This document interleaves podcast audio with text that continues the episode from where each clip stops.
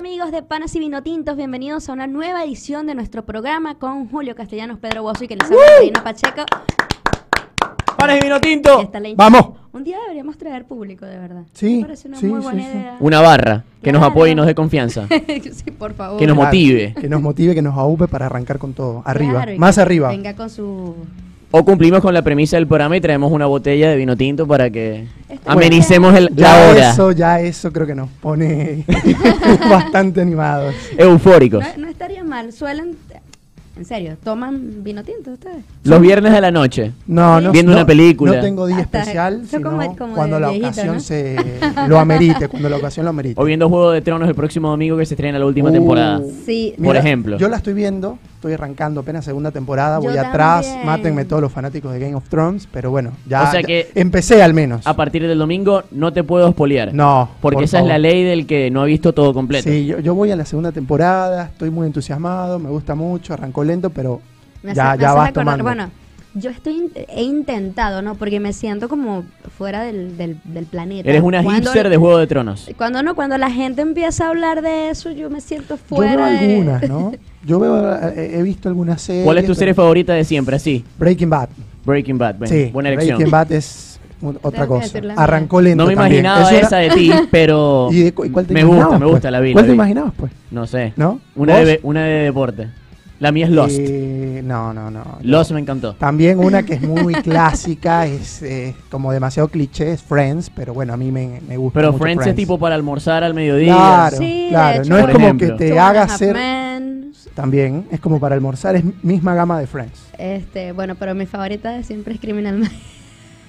Está bien, Está bien, está está bien. Es válido. ¿Por qué la risa? Porque ponen esa No, porque cara capaz no es tan, no sé cómo llamarlo, tan taquillera, tan tan comercial, pero me comercial. encanta, me encanta. Punto importante, yo quiero que la gente que nos está escuchando ya y nos está observando en todas las plataformas de Radio Capital y en todas las redes sociales que no ha cambiado la temática del No, no, no, programa, sigue nada. siendo deporte, sin embargo nos permitimos este lapsus nada. mental para poder hablar de series pero- porque se estrena Juego de Tronos, ¿no? Sí, de hecho he visto un montón de póster y, y diseños Hay quinielas para ver quién muere y quién no muere en Juego de Tronos. Bueno, imagínate. Y bueno, y, y he visto que decía Messi, a Cristiano, con los trajes, Sí, las cosas hacen- que la gente Claro. hace, todos esos diseños. Uno se queda como un poco fuera. Me, me haces acordar a mi hermano porque este me dice que la está viendo y que lleva, él es muy organizado en realidad. No, lleva no. anotado todos Metódico. los capítulos. Sí, lleva anotado todos los capítulos que ve porque su meta es terminar de verla antes del domingo. Bueno, Entonces, eh, está no en sé por eso. dónde va, pero la No, no, tiene, no. Está apretado. Antes que se empezara a ir la luz en Venezuela, ya iba Claro. adelantada. Está apretado, entonces. Pequeño bueno. detalle. Ya, estaba adelantada. Salud. Saludos para toda la gente que que nos escucha en Venezuela, por supuesto, un abrazo para todos ellos. Así Sí, es. seguro que hay que decirlo, hemos tenido como mucha receptividad de parte del público venezolano y que está ya aún con todas las vicisitudes que se están presentando en el país, ¿no? Es es y eso lo valoramos Y la mucho. red social sigue creciendo, tanto en Instagram como en Twitter. Así que Sí, síganos, arrobas panas y vino tinto en Instagram y Twitter, como dice Pedro. Este, y yo mirando las estadísticas, hay mucha gente que está en Venezuela y de hecho es la mayoría de la gente que nos sigue. Obvio, si lo hacemos para los venezolanos. Gente que está en Venezuela y bueno, es una manera también que tenemos nosotros, que estamos lejos, de sentirnos más cerca de Venezuela y del deporte que tanto nos apasiona, en el que comenzamos todos, ¿no? Eh, en el deporte venezolano. Yo estoy muy emocionado. Debo confesarlo. Dígame por qué. Debo confesarlo. Me acabo de tomar un café, estoy eléctrico, pero además hecho por Andreina, así que muchas gracias, por supuesto. No, aquí, aquí lo decimos al aire. André, hoy se estrena tu sección. Sí.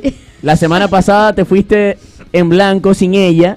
Sin embargo, uno está aquí con la predisposición positiva de escuchar de qué se trata tu sección. Porque Sí. ya tenemos al pampanero de la semana con Julio, oriundo de Pam Pam. Y tenemos mi relámpago del Catatumbo, que es ese trueno que ilumina el Zulia todas las noches. Entonces yo tenía que buscar también algo que tuviese mucho que ver con mi tierra. Representativo. Claro, bastante representativo. A la gente tengo que explicárselo. Cuéntanos. No, a mí también, a todo el mundo. Acá en la cabina porque no, no entendemos. Entonces quisiera- después tengo que estar dando siempre la explicación cada vez que lo vaya a dar. Cabe destacar que eres oriundo de Turén, ¿no? Yo soy de. Turén, estaba portuguesa. Estaba. No Turín, Turén. No, no, no, Turén, no, no, no, soy italiana, soy venezolana. de donde yo siempre tengo que decir dónde es el gigante de Turén y la gente, ah, ok, dónde es Angelucci, por, e- por lo Qué menos. grande. Angelucci. Por ahí Angelucci te no- nos puso- bien, te puso en el mapa. Nos puso en el mapa, Muy bien. sí, sí, se lo agradecemos totalmente porque antes de Gilberto hubo muchos futbolistas turenenses, pero eh, turenenses Turenense es el tilicio. es el gentilicio, sí. Muy bien. Este, Pero con el boom vino tinto, o sea, el común com- conoce a Gilberto. Además que ninguno había tenido un apodo que, que tuviese que ver, si fuese tan como tan regionalista como el gigante de Turén. Claro. Pero hay otro detalle, yo no sé si ustedes conocen a Turén Romero, que es el portero de Mineros de Guayana. Lo he escuchado. Sí. Bueno, él también es de Turén y él no le dicen el gigante de Turén, sino que le dicen Turén. Turén O sea, directamente. Sus compañeros le dicen Turén Romero y de hecho él abrió Instagram y es Turén arroba Romero. Turén Romero. Pero tu sección que se llama Turén o la grande No. de Turén. ¿A dónde vamos? Le pudiera poner La gigante de le Turén. Le hizo una muy buena introducción. a la Claro. sección. Nosotros no tuvimos ese privilegio. Estoy ansioso. No, no, no. Le pudiera poner el gigante de Turén, ¿no? También. Ah, no, pero ya estás panquequeando. Pero ya ahí es como que le robó. No, no, no. No, no, no, no, le voy a Ya poner- es la identidad de, de Gilberto. Y el girasol de la semana es el para... girasol. Girasol de la semana. El girasol. Yo imagino cuando hagamos esto, esto se vuelva una, una industria y hagamos un premio entregando nosotros el girasol y Va a haber un girasol. el pam- obviamente En de oro. oro. Mi relámpago va a ser de zafiro. El tuyo es un relámpago. El, El relámpago del catatumbo. El El cat- catatumbo de la semana. Bueno, Para no hacerlo tan largo. Bueno, Ah. no, para explicarle a la gente, Turén es una zona agrícola, he divagado demasiado. Turén es una zona agrícola en la que se siembra, obviamente, bueno, maíz, sorgo y girasol, pero eso es lo que le ha llamado mucho la atención a la gente, el sembradío de girasol, porque es realmente hermoso. Claro, Entonces los drones eh, lo, lo graban, la gente vuela en, en ultralivianos y todo. Ya se ha vuelto hasta turístico ir a ver la siembra de, de girasoles, entonces es como El girasol de la semana. Exactamente. Un aplauso para el girasol de la semana. Vamos. El debut. ¿Y quién es el deportista que ¿Quién va a lo tener ese estrena? honor? Suena, suena súper fresa, ¿no? Ese honor, ¿quién lo va a girasol tener? de la semana es para... Salomón Rondón. Muy bien. Muy bien. Grande Sal- Salo, el gladiador del gol. Sí, totalmente, porque juega en una liga súper competitiva, súper difícil. Además que eh, cuando se fue a Rusia, como todos decíamos, ¿por qué Salo te vas a Rusia? Sin embargo, creo que eso lo potenció. Está para mí en el mejor momento de su carrera. Madurez. Esta es totalmente. es- la semana pasada no hizo gol, o este fin de semana que, que en el último partido no marcó. El viernes contra el Leicester. 1-0 Es- con el Newcastle. Exactamente, no fue su gol, pero es un jugador totalmente determinante, el que le está yendo muy bien, afianzándose eh, en la titularidad de su equipo y eh, además que viene la Copa América y nos conviene que llegue súper enchufado. Y llega. Y me encanta la Premier League y le está yendo súper bien. Es que de Premier hecho, yo en la quiniela que tengo mentalmente sobre la Copa América, ya estaremos ampliando al respecto del nuevo formato de la Copa América del 2020. Yo tengo a Salomón Rondón quitándome la camiseta, pero imposible porque la tengo tatuada la de la vino tinto, como una de las posibles grandes figuras de la Copa América si es que a Venezuela le va bien, ¿no? Porque tiene que irle bien para que a Salomón le vaya bien y viceversa. Totalmente, pero bueno, ojalá, Y ojalá. es, eh, es una posición difícil en Sudamérica. eh, Y en Venezuela que tiene un estilo defensivo. Claro, y colarse porque tenemos eh, en la región Imagínate. delanteros de muy buena Neymar, calidad. Firmino, Neymar, Agüero, eh, Cavani, Suárez. Claro. Tremendo. Es- Imagínate, hay que colarse ahí. nombres, ¿no? Falcao. Claro. Pero yo creo que, bueno, como dice Pedro, este, tomando en cuenta que a la selección le vaya bien, si se cumplen con los pronósticos, y estos pronósticos no son nuestros, porque yo me pongo a ver más bien los análisis de periodistas extranjeros, periodistas argentinos, eh, eh, después del último a Rondón lo respetan mucho. Lo respetan muchísimo y respetan mucho el proceso que trae la selección venezolana. Claro. Dicen Sí, que sí, si sí. bien individualmente no todavía No hay no- una estrella o un jugador en equipo élite. Exacto, no hay un jugador en equipo élite, no tenemos un Messi, no tenemos un Neymar, no tenemos un Cavani que quizás... Y Arango ya se retiró. Exacto, que era nuestro jugador más eh, Emblemático. importante, más emblemático. Eh, eh, ellos valoran mucho cómo está engranando nuestra selección, un equipo joven y que puede llegar muy bien a la Copa América. Y bueno, Particularmente en DirecTV Sports se le respeta mucho a Salomón Rondón y a Dudamel también, que trabajó de hecho con nosotros durante el Mundial de Sudáfrica 2010 y dejó buenas amistades allí. Pero a Salomón Rondón, dentro de lo que es la producción y el cuerpo de periodistas, también los Es respetan que lo de, demasiado. lo de Salomón es muy destacable porque juega un equipo que no tiene vocación ofensiva, que tiene muchas limitaciones como para crearle Claro. ocasiones de y juego. era peor antes en West Brom. era mucho peor en West Brom.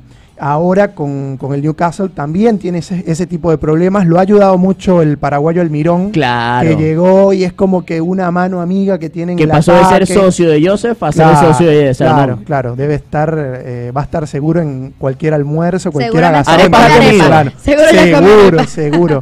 Entonces eso le, le- le ha perjudicado mucho a Salomón por un lado en cuanto a la estadística goleadora, Sí. pero después también lo ha potenciado mucho en su juego porque se ha, se ha convertido en un jugador más solidario, más colectivo, más inteligente, mucho más maduro porque se ha visto obligado por la, Claro. por la situación en la que se encuentra en sus clubes. Bueno, Yo he escuchado y leído testimonios de grandes delanteros de la Premier League, Thierry Henry, Alan Shearer también, que es histórico en el Newcastle, Del de Newcastle, hecho, claro. y no se cansan de alabarlo y elogiarlo a Salomón Rondón por todo lo que estás mencionando, ¿no? Porque en un equipo que tiene una capacidad ofensiva limitada, él se la rebusca, como se dice habitualmente aquí en Argentina, en Buenos Aires, se la rebusca es ese delantero que, más allá de que no le lleguen pelotas, hace lo suficiente, hace el trabajo sucio, entre comillas, para poder ser útil para el equipo. Sí, Y tiene, seguramente que eso lo vamos a necesitar Me gusta Copa la elección del primer.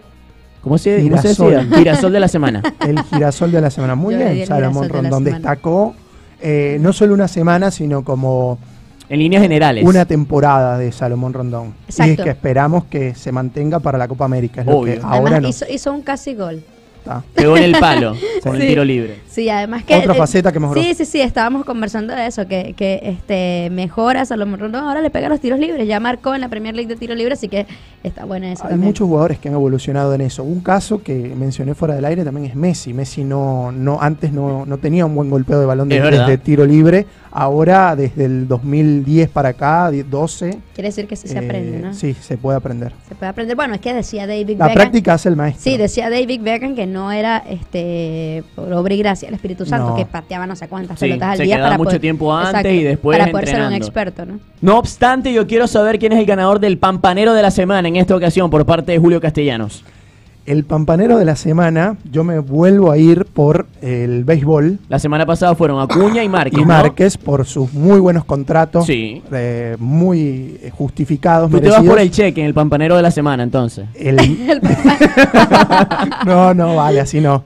El, del- el de la semana pasada no, sino es como un El reconocimiento. más caro, ¿no? No, es un reconocimiento que, que tienen ellos bien merecido, ¿no? Yo no Claro. tengo, yo no tengo ahí porcentaje de nada, ¿eh? cuidado. Qué lástima. Pero el de esta semana sí es netamente deportivo, ya él aseguró su cheque, así que tranquilos muchachos, no tiene nada que ver con esto. No- Ok. Se trata bueno de que no es- que es José. Altuve. Cheito. Sí, o sea, es eh, otra vez Altuve eh, poniendo el nombre de Venezuela en las grandes ligas muy en alto. eh, pegó cinco cuadrangulares en lo que va de semana porque todavía no ha terminado. Barrió él solito a los Yankees de Nueva York. Tiene nueve carreras impulsadas, seis anotadas, 412 de averaje sin contar el juego de hoy y obviamente el de mañana. O sea, eh, difícil que el jugador de la semana en la Liga Americana el día lunes no recaiga en el jugador de eh, los Navegantes del Magallanes en Venezuela, campeón de la Serie Mundial con los Astros de Houston y también jugador más valioso de la Liga Americana. Así que no, eh, esta semana fue una bomba José Altuve en cuanto a su desempeño con el Madero. Eh, aparte fue pieza fundamental de la barrida de los Astros porque le, le pegó tres jonrones a los Yankees, cuatro jonrones mejor dicho, a los Yankees en esa serie de tres juegos que ayudaron a los Astros a forjar la primera barrida en la historia de los Astros de Houston frente a los Yankees. Tremendo dato ese. Hay un dato muy curioso porque los que n- ninguna serie de temporada regular los Astros Convengamos que, si no me barrer. equivoco y me corriges si me equivoco, Astros antes estaba en la Nacional, ¿verdad? También, Entonces claro. no se enfrentaba tanto no con los se Yankees. enfrentaban tanto, eso es correcto, pero es también curioso que nunca se había dado una barrida, porque también había, o, o antes, eh, había muchos juegos interligas, Claro. entonces por ahí también se podía se podían cruzar. Y pegó Grand Slam también contra Pegó Seattle, Grand ¿no? Slam contra Seattle anoche, en la victoria de los Astros 16. Ahora, yo te pregunto, Altuve ya le arrebató a Cabrera con todo el respeto que se merece Cabrera por la triple corona, porque es un jugador histórico para el béisbol venezolano. Ya le arrebató ese ese sello de ser el mejor beisbolista venezolano de las de las grandes ligas.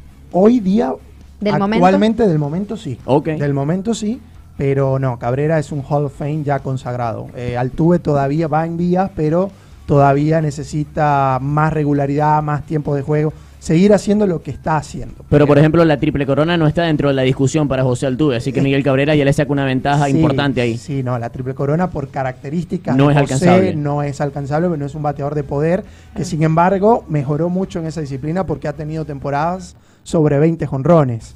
Pero no, no va a estar nunca discutiendo un título de cuadrangulares en, en- en la Liga Americana, eso no va a pasar. A mí me Títulos de encanta- bateo sí. Sí, a mí me encanta el ejemplo de, de José Altuve porque demuestra que en el deporte, más allá de tus aptitudes físicas y de, de lo que pueden ser limitantes como la altura, por ejemplo, eso, eso iba a comentar. que si tú te lo propones y si tienes ganas y trabajas y tienes la maña del béisbol, como todo deporte tiene una maña, tiene algo de técnica, algo de, de inteligencia, de picardía, y Altuve le sobra y lo ha demostrado. Pero siempre hay alguien que, que se encarga de, de romper todos los esquemas, ¿no? Y en este caso Altuve lo está haciendo. Sí, en el béisbol son muy estrictos y más en la época en, en la que firmó Altuve, década de los 90, principios del 2000, cuando todavía no estaba ese, esa famosa filosofía del, del Moneyball, que era todo por números, que ahora es eh, se seguía todo por los números, sino que era la vieja escuela, que tenía que tener una buena presencia, una estatura, un portento físico, más allá de las cualidades. Buscaban un modelo, más que... Buscaban muchas que cosas buenos ajenas, datos. Pero- pero mira que- ajenas al deporte que Altuve en ese momento no cumplía Mira y sin embargo se logró colar entre esas firmas. Mira que conozco historias, ¿no? Eh, Y hablando en ese tema del béisbol, de muchachos que han pasado toda, eh, o gran parte de su adolescencia añorando crecer un poco más, precisamente por eso, porque jugaban béisbol y tenían que tener, Sí. y bueno, que finalmente, eh, en el caso que- de que estoy hablando, lo firmaron.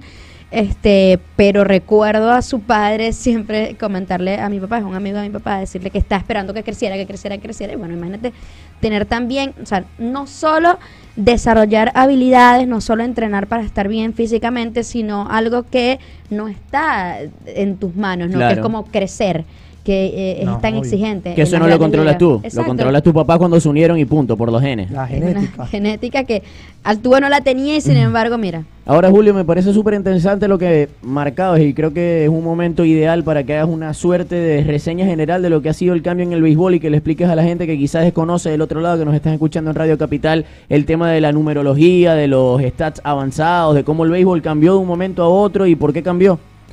Sí, cambió. eh, hay, eh, co- ¿Qué se hacía antes y qué se hace ahora? Claro, conversábamos fuera del aire de la película Moneyball, Sí. que es como el- la que fija el antes y el después de esta, de esta revolución en la industria del béisbol. Antes, obviamente, eh, lo primero era destacar las cinco herramientas del béisbol, este, velocidad, Poder, contacto. poder, contacto, defensiva, este, destacar esto, este conglomerado era lo- el principio básico.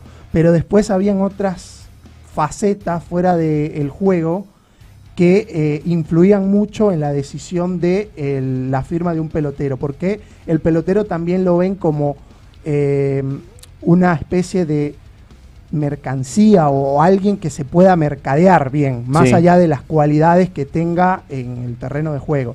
Entonces buscaba un pelotero que tuviese un buen porte físico, alto, eh, que pudiera Hasta cómo hablaba, ¿no? Claro, era importante que pudiese desenvolverse bien ante los medios. Después los equipos de Estados Unidos te dan una mano Claro, muy grande en esto, pero era importante tener ese don innato de poder conversar y de poder De ser tener un sociable. buen- un buen, eh, buen desenvolvimiento ante la cámara y ante el público. Bueno, muchas de estas cosas eran tomadas en cuenta y a veces se eh, tenían mucho peso en cuanto a la decisión de firmar o no a tal o X pelotero. Este, después, esta tendencia ya a principios de los 2000, del 2000, comienza a cambiar con la aparición de las estadísticas avanzadas en el béisbol.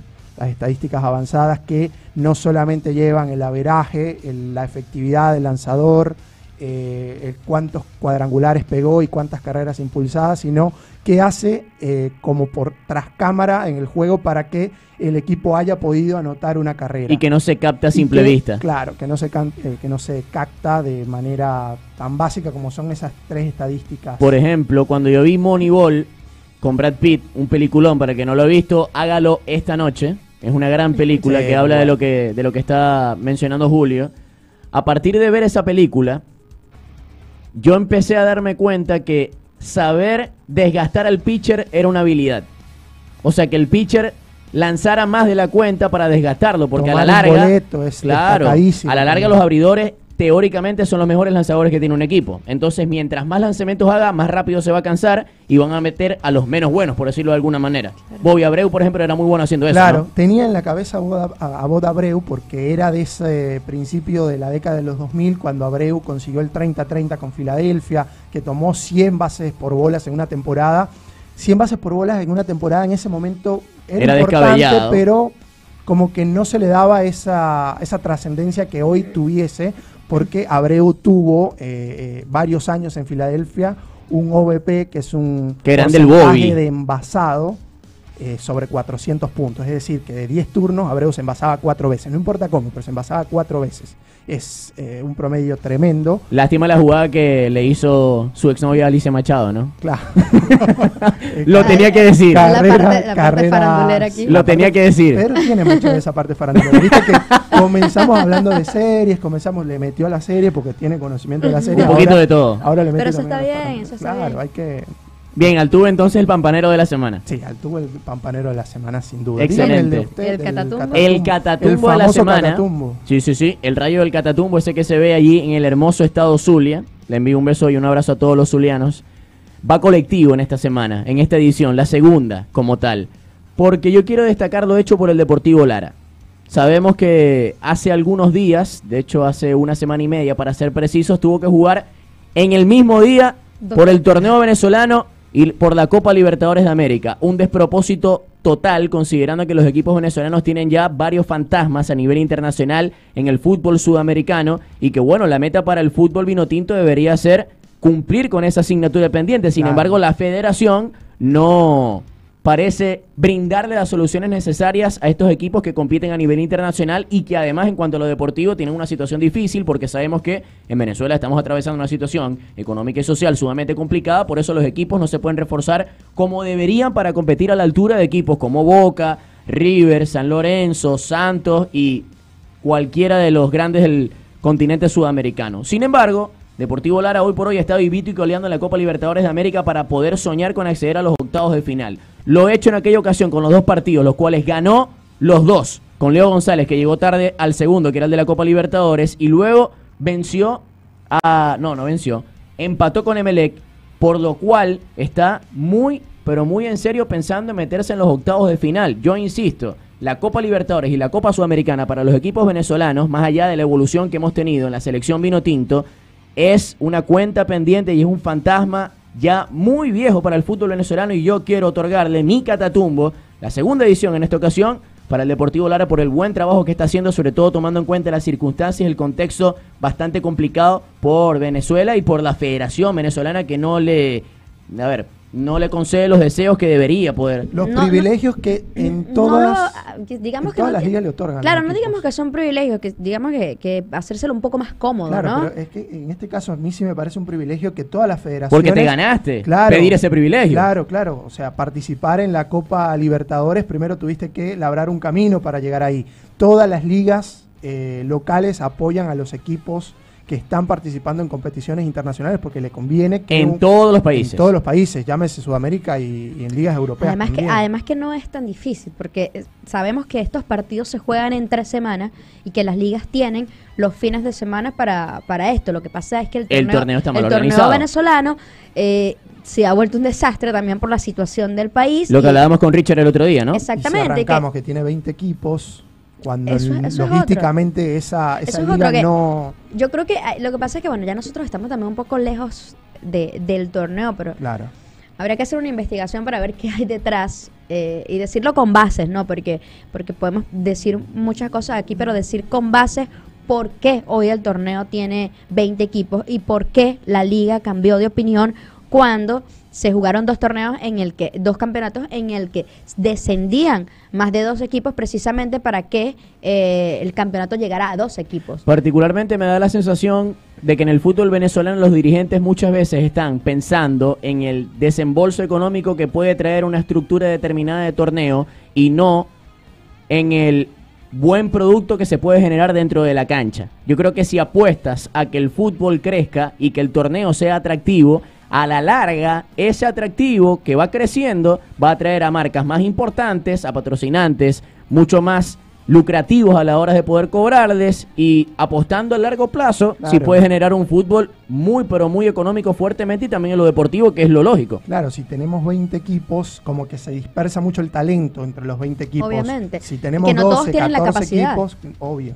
Si tenemos 12 o 14 equipos, concentramos más talento y vendemos un mejor producto y armamos mejores equipos para debatir esos fantasmas que tenemos en copas internacionales también. Sí, además que no tenemos equipos que eh, andan como en este momento muchos equipos en Venezuela que no tienen cómo pagar a sus mm, jugadores, que les es difícil viajar, además de la situación eh, que está viviendo Venezuela, que para cualquiera es difícil viajar, Sí. eh, no solo para los equipos de fútbol, pero imagínate, si eh, le faltan recursos y todo está más difícil, más complicado, todo está totalmente dolarizado, Sí. hay equipos que no pueden con esta responsabilidad, pero bueno, hay un afán de tener 20 equipos, hay equipos que no podían descender porque tienen cierta influencia en la liga. eh, y bueno, finalmente terminaron dejando 20 equipos cuando esto fue algo que quedó en el pasado y que se pretendía tener una liga, como tú dices, con talentos más concentrados y con mejores estadios, porque hubiésemos tenido los mejores estadios del país. Esto es lo que hay ahora. Esto es lo que hay. sí. ¿Sabes qué debe Pero- hacer también la federación o los equipos como tal? Tratar de generar el sentido de pertenencia necesario para que la familia, el padre con sus hijos, a la hora de llegar el fin de semana, tenga ganas de ir a la cancha. Evidentemente esto tiene que ser acompañado por un contexto social Claro. acorde y económico claro. también, Claro. porque no todos pueden pagar una entrada para un partido de fútbol hoy por hoy, No, a y- menos que sea gratis. No, y no solo que, que no pueden pagar la entrada, es que no pueden ir porque no hay transporte público, porque la gente está pendiente de buscar agua. Exacto, hay porque otras si prioridades en este momento. Ahora hay otras Y es prioridades, lógico. Porque, bueno, no quisiéramos hablar de, de este tema, pero es así. La gente está pendiente de otra cosa y no de ir a la cancha. Pero lo que dice Pedro es, es importante. Y otra cosa que estaba pasando en Venezuela también es que es este pseudo hincha, porque para mí no tiene nada que ver ser un hincha, un fanático del fútbol, con ser un tipo violento. eh, este, ya se estaba convirtiendo también en un problema para la familia. Ya era mejor entonces, bueno, no, no llevar a los niños porque después se puede armar una pelea. Ya había partidos que eran de alto riesgo en lo que no podían encontrarse dichas eh, ciertas barras rivales. Entonces estábamos también copiando, Copiando lo malo. Lo malo del es- fútbol sudamericano. Del fútbol sudamericano, lamentablemente que el fútbol sudamericano eh, en la cancha, si bien eh, sabemos que el fútbol europeo tiene grandes figuras y nivel, yo creo que el sudamericano tiene una pasión muy chévere en la cancha y en las tribunas también tiene este problema que lo mancha totalmente, lamentablemente. Que no han podido acabar las federaciones con esto. Y bueno, en Venezuela estaba pasando exactamente lo mismo. Sí, cuando trasciende esa pasión que supera los niveles que, que son Que de ese dices- fervor, de animar al equipo, dices- de, de auparlo, este, ya cuando se convierte en violento es. Mira, a mí me llegaron a escribir por, por redes sociales que porque yo criticaba a los hinchas que a mí no me gustaba el fútbol porque el fútbol se vive así. O sea, le, No. le estás hablando a alguien que eh, eh, siente el fútbol desde que nació. No tiene nada que ver. No. ¿Qué tiene que ver querer agarrar a golpes a otro porque por un partido de fútbol? Y particularmente yo tuve la posibilidad de asistir a dos Copas del Mundo, una en Sudamérica y una en Europa, y más allá de la organización, que evidentemente en el viejo continente tuvo un plus mucho más importante que en Brasil, en Rusia específicamente. En la Copa del Mundo, en Río de Janeiro, donde yo estuve prácticamente todo el tiempo durante mi estancia en Brasil, se vivía con una, como digo, con un clima, con una esencia diferente. Es lo que tú decías respecto a la pasión. Creo que el fanático sudamericano Es se entrega por completo, exacto. Y eso está lindo, eso eso nos caracteriza y yo yo creo que eso está bien. Lo siente más cercano, lo que le pasa a su selección, a su fútbol. Y es a todos los niveles. Y creo que eso, esa pasión de la que hablamos que hace el fútbol sudamericano, bueno, que tenga una esencia especial, no tiene nada que ver con el hincha violento que le lanza una piedra a, a Claro, a porque hay bus. matices. No todo es blanco o negro. Hay Exactamente, grises. exactamente. Tenemos casi media hora de programa. Yo quiero aprovechar para agradecerle, como siempre, por su música de introducción a DJ Elector y también a la música, a la gente de Majanta, Majanta, de Maracaibo. Así es. Sí, sí, sí, sí. Por supuesto, a Jesús, Jesús Ferrer, nuestro amigo. Quique Bracho también en el teclado. Muy destacado también y una música, bueno, que por ahí la vamos a estar poniendo más adelante en nuestro corte. Es una fusión de reggae, tiene varias... Este eh, pro- este programa da para todo, Tiene varios ritmos que la verdad están muy buenos. Y yo me atrevo a hacer un símil con, con una banda venezolana muy conocida que se llama eh, Los Amigos Invisibles. ¿Es verdad? Que nos Es encanta a muy todos. parecido, tiene canciones así de ese ritmo que están muy buenas. Vamos Así con la música de Majanta. Estén pilas con ellos, ¿sí? ¿Los escuchamos? Dale, obvio. Dale, Vamos. perfecto.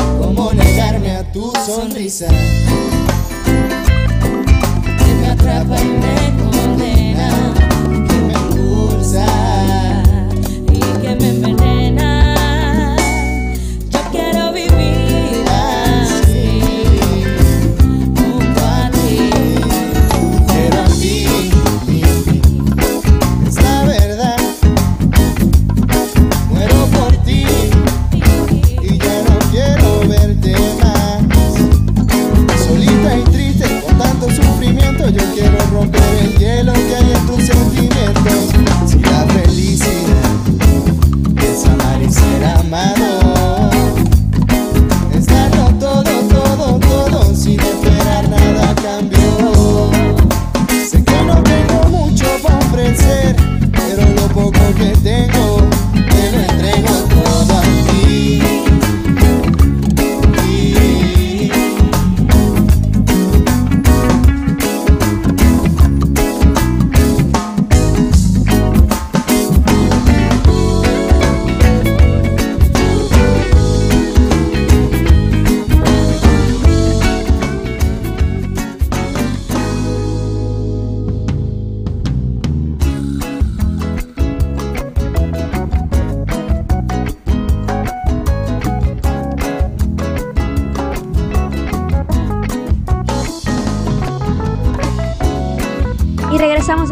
esto es Panas y Vino Tinto de Radio Capital, aquí con nuestra hinchada.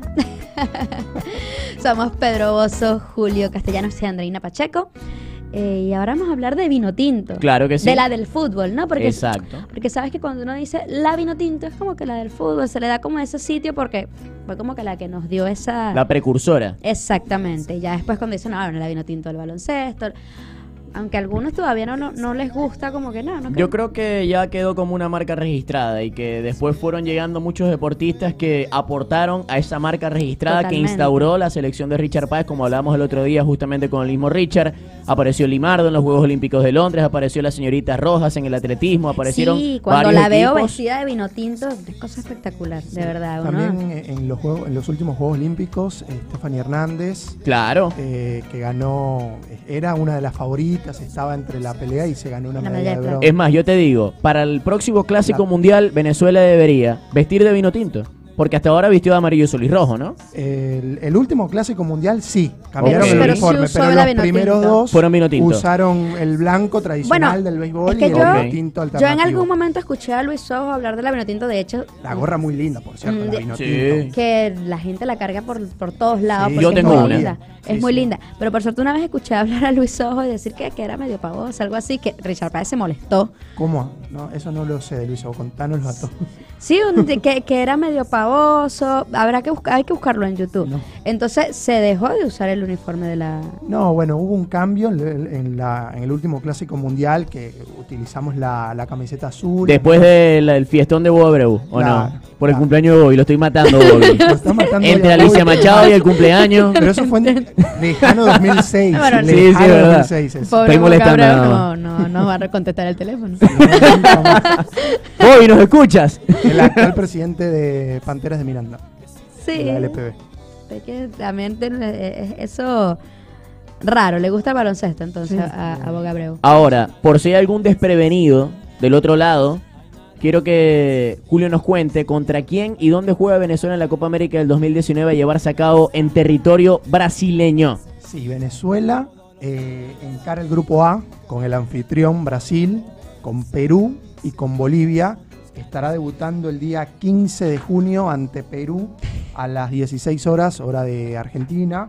Después, el segundo partido estará ante el anfitrión Brasil el día 18 y cierra ante Bolivia el 22 a las, 6, a las 4 de la tarde. Hay dos equipos que enfrentamos recientemente en la Copa América en el 2011. Nosotros nos tocó debutar en La Plata contra Brasil, empate 0 a 0 con la selección de Jugamos- César Farías Y jugamos contra Perú también. por el tercer puesto. Cla- eh, no, pero hablo de la última. Del la última 2015, edición, claro, sí, que salió, la expulsión de que- Morevieta. Exactamente, ante Perú, que fue determinante en las aspiraciones de Venezuela. Es que ese fue el punto de Esa- inflexión. Esa, expulsión, porque Venezuela jugó muy bien. Sí. Hasta esa expulsión. De hecho, le ganó 1 a 0 Colombia. Estaba jugando muy bien la Copa América, pero bueno, ahí fue un antes y un después, ahí se rompió el equipo. Bueno, se No viene pudo. la del 2019 ahora. ¿Cómo te sientes tú con las expectativas de la Vinotinto, André? Bueno, lo veníamos conversando, ¿no? Que no quiero crear grandes expectativas, pero es difícil no ilusionarse con una selección que compita. Además, cuando vemos el grupo, obviamente que no.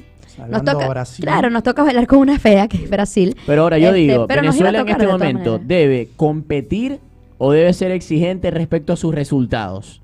Yo creo que Venezuela tiene en este grupo la posibilidad de avanzar. Yo creo que tiene la obligación. real de avanzar. Yo creo que tiene la obligación. No sé si tanto la obligación, ahí yo creo que Porque entraría ya- el- el- la chapa que hoy día trae Perú de mundialista. Sí. Lo que pasa es que también a Perú lo agarra en un recambio generacional. Pero se clasifican ahí- también los mejores terceros. Ahí nos podemos eh, aprovechar nosotros. Yo creo que tiene la obligación de clasificar. Coincido. Este, ¿Por qué?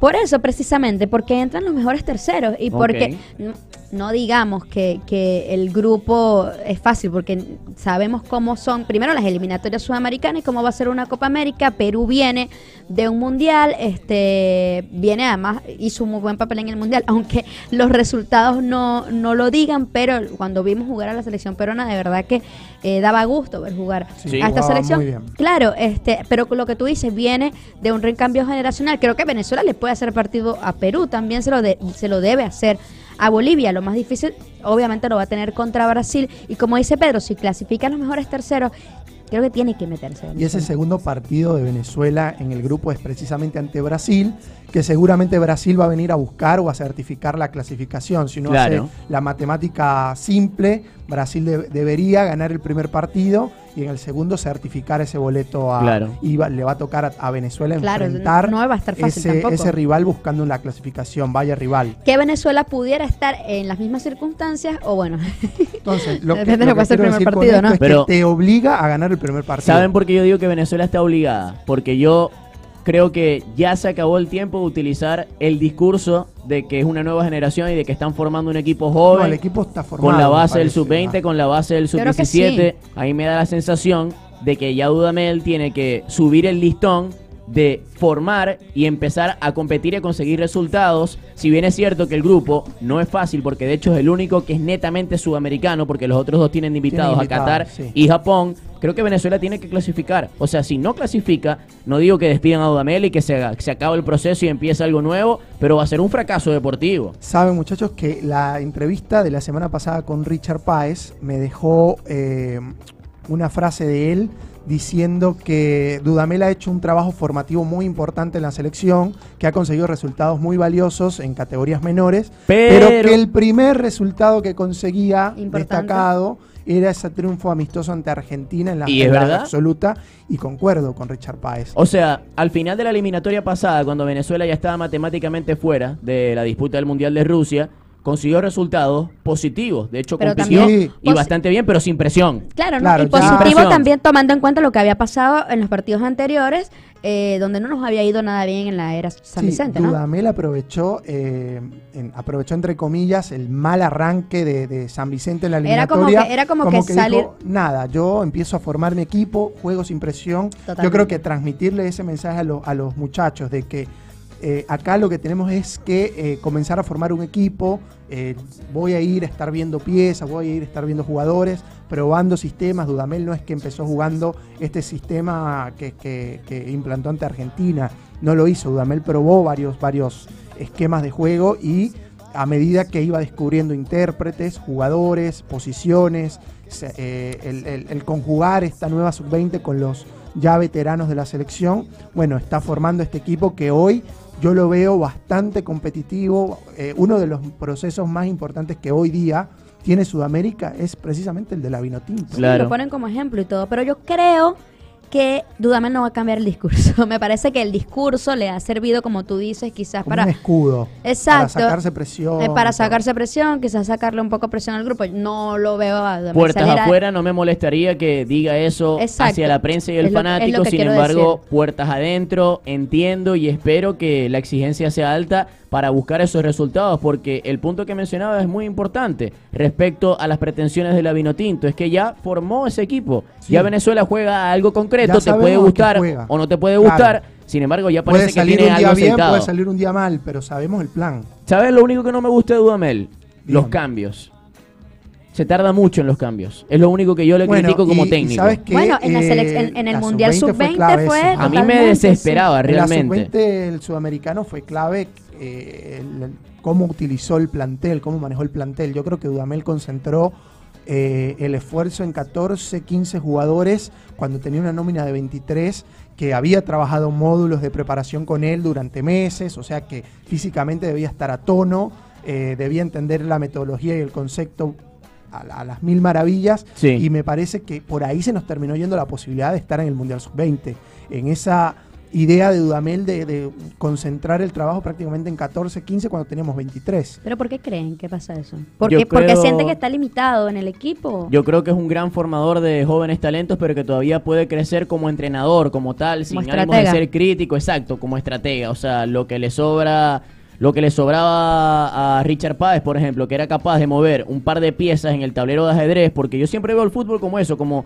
no solamente la disputa entre 22 tipos, 11 de un lado y 11 del otro, también hay uno por fuera que dependiendo de lo que haga tiene una influencia importante dentro del partido y esos son los entrenadores. Muchas veces Mucha- totalmente determinante, ¿no? Sí, y muchas veces pasa que preparas un partido y la táctica del rival es Te hace cambiar un poco distinta a lo que vos eh, te estabas imaginando. Ese es el punto. Dudamel es- creo que es un poco Adaptarse testarudo para adaptarse y darse cuenta de que la idea que tuvo en un comienzo no resultó y que hay que cambiar sobre la marcha para ver si adaptándote ganas el partido. Sí. Por ejemplo, contra Argentina le salió todo bien. Todo le salió bien porque plantó a dos jugadores rápidos por fuera y Argentina jugó con línea de tres. Es decir, si conseguía faltas de coherencia, fácil las espaldas a Montiel y a, Ahí. a Tagliafico. Ahí. Fácil. Si Sobre tú- todo a Montiel. si tú sabías aprovechar bien las espaldas de los dos laterales largos, tenías el partido ganado o la lo mitad del partido ganado. Y así fue como Venezuela ganó. Bueno, y ahí, ojo, ahí es donde también tenemos que tener cuidado contra equipos que jueguen en línea de cuatro, que ya saben que tenemos dos jugadores muy rápidos por fuera y que por ahí nos ponen dos líneas de cuatro que ayudan a los dos laterales a contener a esos jugadores de banda, a esos wings Claro. que tenemos nosotros y por ahí se nos puede complicar porque por el centro por ahí Tomás te da una mano, Yangel te da una mano en la creatividad del juego. No pero- te olvides del primer son- relámpago Catatumbo Junior Moreno. son 10, sí, pero Junior yo lo veo de 5, no lo veo como que te, Claro. que te cree mucho juego, de 8, 10, como en muchas situaciones de juegos Tomás y Yangel van a estar tomando esa responsabilidad de crear eh, por el centro juego, hablo, ¿no? Eh, entonces creo que somos muy, quizás es la debilidad de Venezuela tácticamente. te- Ok. te digo. Bueno, es que de somos hecho- muy dependientes de las bandas. Claro, es que de hecho, este, y retomando lo que decía Pedro, que había que adaptarse, me quedó la idea esa sonando en la cabeza de que quizás no jueguen Salomón y Joseph juntos. pero No yo- van a jugar juntos. Yo pero creo que no van a Pero jugar yo juntos. pensaba, pero si hay algún partido que amerite que jueguen Ah, juntos, no, ¿por, eso- qué, ¿por qué no? A menos que Venezuela necesite ganar sí o sí. Marco de situación. Venezuela empató en la primera fecha. Pierde con Brasil en la segunda. Necesita ganar para llegar a cuatro puntos y aspirar a clasificarse. Allí Dudamel va a dejar de ser tan testarudo y quizás ponga a Joseph Martínez con Salomón Rondón. Claro, en un partido ya iniciado el segundo tiempo, un cambio Por circunstancias. táctico, claro, una no por la idea del o sea, que técnico. sí No, pueden jugar juntos, creen ustedes, pero no, no titulares. No va a salir con ser. uno Yo lo veo más por circunstancia que porque que de entrada me voy a jugar con Joseph y Porque yo también que creo que Joseph es capaz de, de adaptarse también. Joseph era un jugador que cuando eh, estaba con César Farías, con Richard Páez y sobre todo con César, eh, jugaba por la parte izquierda de la cancha. Hoy en la MLS es delantero centro. Delantero centro. Juegan sí. en el área con libertad. Sí, sí, sí. Es el único punta porque el, el equipo juega con dos jugadores abiertos que ahora son el Sí. Piti y Barco. Ojo, argentinos. no me parece mal que Dudamel decida colocar solamente a uno de los dos. No me parece mal, pero quedará de su parte su responsabilidad asumir. Que vivan tranquilamente Salomón y Joseph, porque Joseph tengo entendido por lo que me transmite, y estoy hablando quizás desde el desconocimiento, pero me parece un jugador de un carácter difícil de llevar y tiene que convencerlo de que ser el jugador número 12 también es productivo para él y para el equipo. ¿Ustedes se acuerdan en el Mundial del 2002 la situación muy parecida, salgan, eh, guardando las distancias, por supuesto, de Marcelo Bielsa que murió con su idea Y de así no le fue, jugar y así le fue. con los dos delanteros nueve que eran los mejores delanteros en el momento y- del fútbol italiano. y no solo que Hablo él de murió Gabriel con- Omar Batistuta y Hernán Crespo. No solo él murió con, con esa idea, sino que todos, y será un misterio eternamente, qué hubiese pasado si los dos hubiesen estado en la cancha juntos. Claro, pero era un sistema parecido al de Dudamel que tenía jugadores abiertos por las bandas, eran y eh, eran jugadores más dinámicos como Claudio López, Clau- Kili González. Piojo López y Ariel Ortega. Zanetti. Claro, pero Ortega, el Piojo y Batistuta eran Claro. como la- el tridente ofensivo. Yo me Eh, permito jugar a Dudamel. Vamos a jugar a ser Dudamel. Yo también quiero Vamos jugar a armar el Dudamel. once. No es fácil jugar a ser Dudamel. No, no, no. Para nada. Pero, ¿Ustedes les gusta? pero vamos a, vamos a jugar Ser- a ser ser el Dudamel con las reglas Dudamel. técnico de la selección.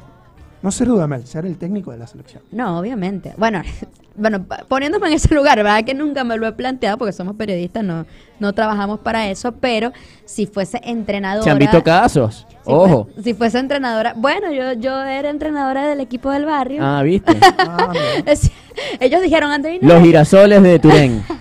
no me van a matar los chicos. Ellos son Andreina es la que, la que más sabe de fútbol, que arme el 11. Y yo amaba mi alineación. Al final ni siquiera iba a la cancha. Entonces, Ah, bueno, muy buen no, no, no, no cuenta. Muy No, pero obviamente, obviamente que sí, sí. Creo que la selección es como algo que le llama la atención a todos los entrenadores, porque es una cuestión también romántica, de patriotismo. Y, y en Venezuela es quizás una vitrina gigante, aunque hemos hablado que Dudamel tendría oportunidad de ser entrenador, no le va a faltar trabajo cuando No. dejes de ser entrenador de la selección.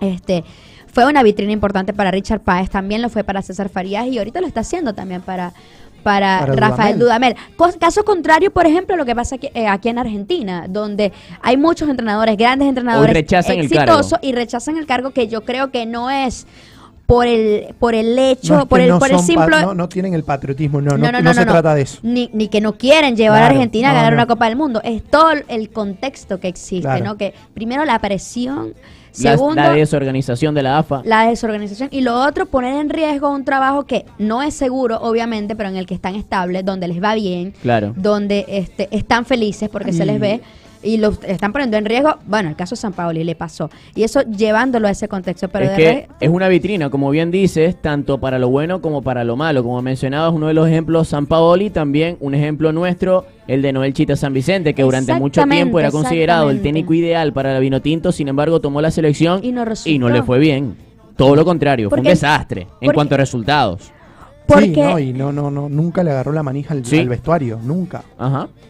Porque definitivamente además no es fácil. ¿Qué dice Simeone? Que no está preparado para, para eh, ver a los jugadores de vez en cuando, que él tiene a sus jugadores todos los días. Es totalmente distinto, pero bueno, llevándolo a la pregunta que me hacía, obviamente, si fuese entrenadora, quisiera ser entrenadora. Yo tengo mi chuleta aquí de mi vino tinto. Sí, te iba a decir que tenías la, la, la chuletita Arranquemos allí. y... ¿El arquero nadie lo discute o se puede discutir No, que Wilker Fariñez que- debe ser el titular por lo menos No, por una década más? No hay, no hay manera de, de argumentar. ¿Y Rafa Romo? Otro caso. No sé, tiro un nombre nada más. Bueno, pero es el suplente. Ok, está bien. va. Hay que Va tener un buen va arquero suplente, Estoy importante. seguro que va a estar en la Copa América. Va- Sí, va a estar en la Copa América. Además que Está creo- jugando en Chipre, ¿no? Sí, en Chipre, en el Apoel. Creo que son los que tienen que estar. Son dos porteros jóvenes que están en Europa. Y después Este, por ahí eh, bueno, Olses. este, eh, eh, no está en Europa Fariñez, pero que está en el extranjero, quise decir, que le está yendo bien, que están viendo minutos, y después Olses, pero no está jugando, entonces... Pero puede ser como para que vaya Lo- lo entrando que- en calor de quizás lo que esas pasó- concentraciones de la selección. A veces Quizás hay lo que pasó con que- Fariñez en algún momento, que lo llevaron como tercer Sí. portero para decir, Es bueno, que ese fogueo es importante. Que se adapte al grupo, pudiera ser. Ese fogueo es importante porque a la hora de, de cuando te toque, en verdad, defender el arco de la selección, ya estás preparado y viviste Claro. cosas similares a la alta competencia en el fútbol sudamericano. Es que si tienes, a, por ejemplo, tienes a Fariñas, que es un muchacho muy joven, tienes a Romo, que bueno, también es joven, no te puedes llevar a un portero con muchísima experiencia para que sea tu, tu tercer portero. Al menos que la tenga clara, al menos que tenga claro, por ejemplo, como Mondragón fue en algún momento, como que sabe... Pepe Reina Buen ejemplo. también. sabe- o- Buen ejemplo el de exacto, Mondragón. que no va a jugar, pero que el, el entrenador habla con él y le dice, mira, tú aportas mucho al grupo, necesito tu experiencia, que le Pepe hables a estos chicos. Totalmente, y estaba claro y no era un problema para el vestuario. Dudamel, llévate a Reni Vega. ¿Te imaginas? Bueno, no sé, habrá que ver si Reni Vega está dispuesto a ser ahí el que hable con los Sí, chicos pero vaya que por bueno, su muy personalidad. criticado Reni Vega, pero Yo lo amo, los siempre mi mejores, equipo. Pero los mejores resultados de la selección. tuvieron a Reni en el Lo que pasa es que- Además, eso. además que cuando, cuando Cuando necesitábamos de él estaba allí, René Lo que pasa es que Era tenía un estilo, ortodoxo, un estilo era muy particular. po- poco ortodoxo. Un no estilo era particular. Un arquero que sale con una mano arriba, tal cual jugador de Y cuando despejaba, que soltaba la pelota, la dejaba picar y le daba de, contra. Pero de contrapique. Eso era una de sus virtudes. ojo. Porque iba con más Porque- potencia. no, no solo eso, sino que se la ponía al pie al jugador. Era, era bastante preciso en, en el saque Reni. Lo cual hoy, ¿Cuántos- hoy en día es súper importante. ¿Cuántos contragolpes no armó la Venezuela de Farías con Reni Vega Es verdad. eh, sacando de esa manera? Además, teníamos un portero pequeño que creo No que tenemos con dudas, mucha entonces, personalidad. de- de Allí no, no, Yo para nada. Ahora, no sé si voy a decir algo sumamente descabellado, ustedes me dirán, quizás también todos los que nos escuchan por Radio Capital aquí en Panas y Vino Tinto, pero es totalmente loco armar una línea de tres centrales y dos carrileros en la Vino Tinto. Antes de que me respondan, voy a argumentar por qué. Considero que Dudamel y la Vino Tinto se han caracterizado en las inferiores y a nivel de la selección absoluta como un equipo defensivo, que primero piensa en cuidar su propio arco para después recuperar la pelota y ser reactivo y buscar el arco rival. Por ende, y viendo que los centrales son uno de los puntos débiles, quizás el más débil de todo el plantel como tal, del roster que tiene Venezuela, ¿por qué no hacerse fuerte en una línea de tres con dos laterales largos que los tenemos? Nos sobran con Roberto Rosales, Alexander González, Ronald Hernández. Es muy descabellado, les pregunto yo a ustedes. Es como descabellado no, pero yo no creo que suceda sencillamente porque ya Exacto. Dudamel viene trabajando sobre un plan, sobre una base que no tendría sentido que, por ejemplo, los últimos dos amistosos previos a los amistosos de la Copa América, que seguramente van a haber un par de partidos antes, Sí.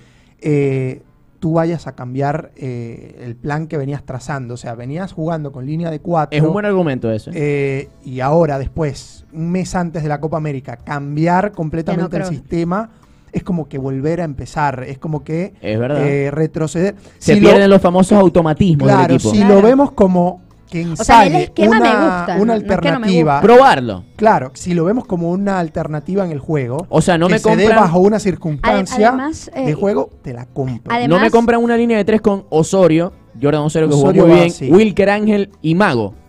Es Y por fuera, Rosales compro y Ronald Hernández. Es que no, no me vendas los intérpretes. No te la compro no por los intérpretes. Te la compro es por el, el trabajo El que viene haciendo No, la y en el momento en el que estamos, ya, no, ya, ya no podemos en las puertas poner- de una ya Copa no podemos América. probar. Ya no hay, ya no hay para qué inventar. Ya no, exacto, no, no porque podemos ponernos a porque inventar. es importante también eso, y algunos, eh, algunos entrenadores eh, son muy pragmáticos y lo, lo hemos conversado, pero los intérpretes son importantes a la Sí. hora de, de armar el esquema. Y el momento que estén viviendo cada uno de los intérpretes. Y de repente si tú ves a los jugadores y dices, bueno, andan bien, están, le- les está yendo bien en, en sus equipos, pero como dice Julio, no creo de verdad que, que, que Dudamel vaya Ojo, a cambiar en este Cuidado. Ojo, insisto, que puede ser una importante alternativa en, en una circunstancia de juego. Eso sí se puede dar.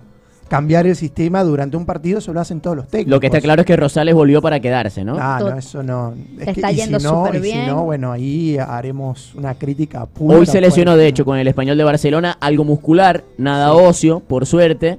Estaremos informando al A ver respecto. cuánto tarda. Por cierto que nosotros vamos por los centrales y ya se está acabando la hora. Vamos. Es verdad. Vamos con la. Yo te digo la línea de cuatro, mía. Tú comentaste tu línea de tres, te Sí. digo la mía. Sí. Voy con línea de cuatro. Alexander González.